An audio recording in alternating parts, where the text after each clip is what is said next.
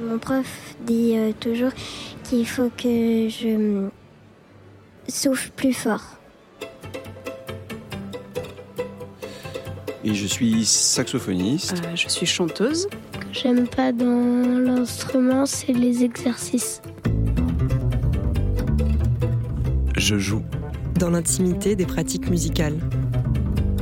Et là, j'ai commencé à devenir un professionnel de la musique. Donc oui, je suis batteur. Mais justement, on est tellement tous différents. Je, joue. Série radiophonique en six épisodes.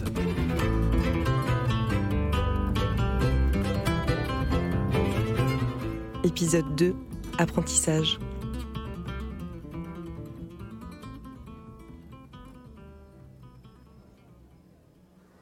Alors, j'ai appris la musique, c'est vrai qu'à la fois j'ai appris avec les copains, donc il y a un côté un peu auto- autodidacte, mais euh, j'ai fait une première année, donc là je devais être en troisième, donc, donc 14 ans, euh, où j'ai euh, fait une année dans une MJC de quartier, voilà, où j'ai eu un prof, euh, je m'en souviens encore, il s'appelle Bruno Emour, qui était euh, vraiment euh, qui était très important pour moi parce que c'était un prof de musique qui privilégiait le plaisir.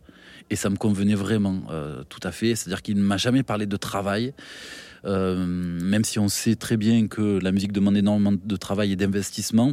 Mais lui, il a toujours fait passer euh, le plaisir avant le reste. Et du coup, avec du plaisir, je me suis rendu compte que finalement, je travaillais, sauf que je l'appelais pas ça, j'appelais pas ça travail.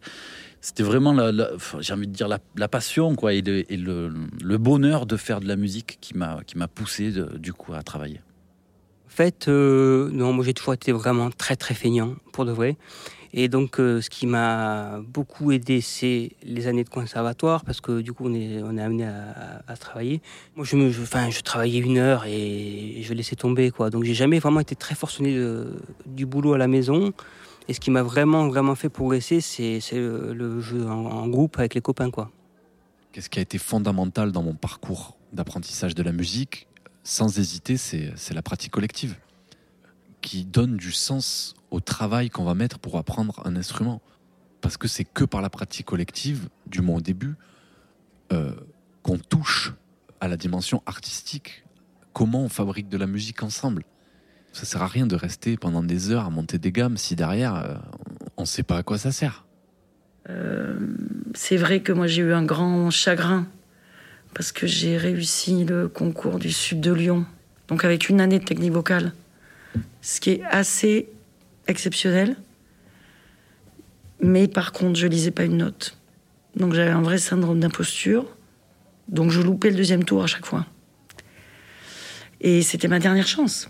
J'étais trop âgée pour faire une carrière dans le lyrique. Donc euh, ça, c'est vrai que putain quand j'ai loupé le la deuxième fois là au sud de Lyon, ah, c'était dur. Et au jury, il y avait une dame qui m'a dit une phrase. Elle m'a dit continuez, prenez les chemins de traverse. Vous avez une voix rare, continuez. Et c'est vrai que c'est une phrase qui m'a tenue, non, parce que c'est pas évident de faire un parcours euh, hors euh, structure, sans fric. Tu vois, c'est quand même un milieu qui est dur.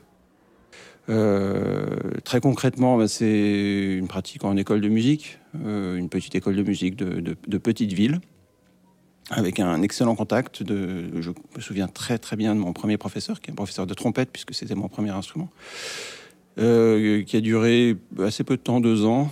Et puis après, c'est directement le système qui, qui se met en place, c'est-à-dire comme je suis bah, euh, euh, d'un niveau correct, on va dire, je, me- vois proposer d'aller au conservatoire.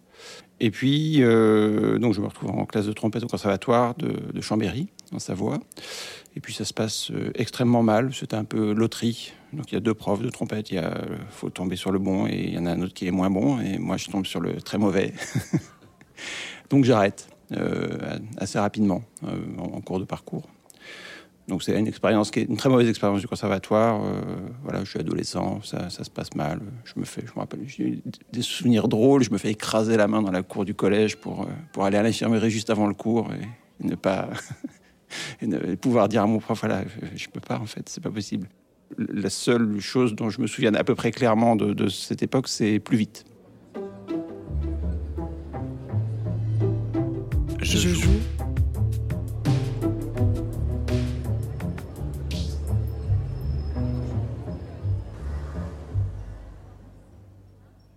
Même année, on m'a mis aussi au conservatoire. Et là, ça n'a pas du tout, du tout marché. Je suis restée un an, euh, pendant lesquels je- j'ai vraiment euh, esquivé les cours. Euh, je partais, je faisais croire à mes parents que j'allais au conservatoire. Puis en fait, j'allais avec mes copines. Parce que je trouvais l'apprentissage vraiment très autoritaire, pas du tout amusant.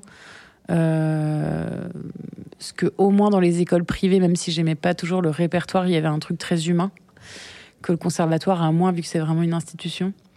Et, euh, et où là vraiment j'étais malheureuse quoi. C'était de l'apprentissage pas très rigolo, donc euh, j'ai vite arrêté. Et ça m'a malheureusement fait arrêter le piano complètement, sans comprendre que le problème c'était pas l'instrument, c'était vraiment la pédagogie quoi. Euh, on fait pas de musique en fait, on, fait de la sélection. hein. Ça ressemble plus à ça. Il n'y a pas grand-chose qui a changé. Les belles choses dépendent plus des initiatives individuelles que de l'institution en tant que telle. Je pense qu'il y a beaucoup de personnes qui se retrouvent là-dedans, ce conflit entre l'apprentissage de la musique classique ou euh, de codes en fait musicaux très stricts, euh, où on t'apprend pas en fait à le à ce que ça devienne ta pratique à toi, à le modifier en fait pour en faire un outil de création. Je veux dire, c'est comme si dans une école de mécanique, de mécanique auto, on passait des années à apprendre à utiliser tous les outils. Donc, euh, hop, une année, on va travailler sur la, clé de 13, une autre année, on va travailler sur le tournevis cruciforme, mais qu'à aucun moment, on expliquait aux élèves comment fonctionne un moteur à explosion. Je, fais, du saxophone, je prends des cours particuliers, je ne veux pas retourner au conservatoire. Ensuite, je, je vais en école de jazz à Paris. Donc, c'est des écoles où on apprend. C'est une autre institution, on apprend le bebop, mais parce que je ne sais pas trop, enfin, j'ai pas trop de clés. c'est un peu des parcours qui sont très lents. Moi, j'ai un parcours qui est très lent. Je pense qu'il y a beaucoup de musiciens et de musiciennes qui ont des parcours très très lents parce qu'on ne sait pas trop où se diriger.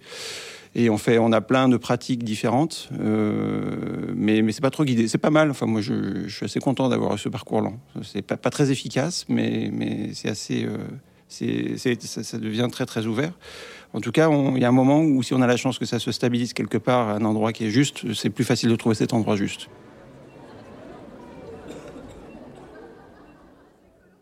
Ils me disent, bah écoute, euh, on sonorise un big band euh, avec un, vieux euh, noir américain qui débarque de, de, de, il venait d'où, de Sicile ou je sais plus d'où. euh.